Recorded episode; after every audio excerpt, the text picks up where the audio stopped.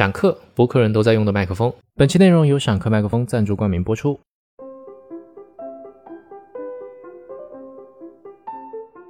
Straw, coal, and bean. Chapter two. The old woman sent all my brothers up in fire and smoke. She grabbed 60 at once and killed them. Fortunately, I slipped through her fingers. What should we do now?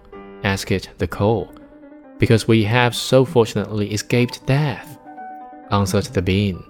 I think that we should join together as comrades to prevent some new misfortune from befalling us here.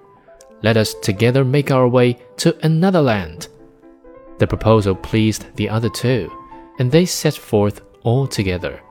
They soon came to a small brook, and because there was neither a bridge nor a walkway there, they did not know how they would get across it. Then the straw had a good idea and said, I will lay myself across it, and you can walk across me like on a bridge.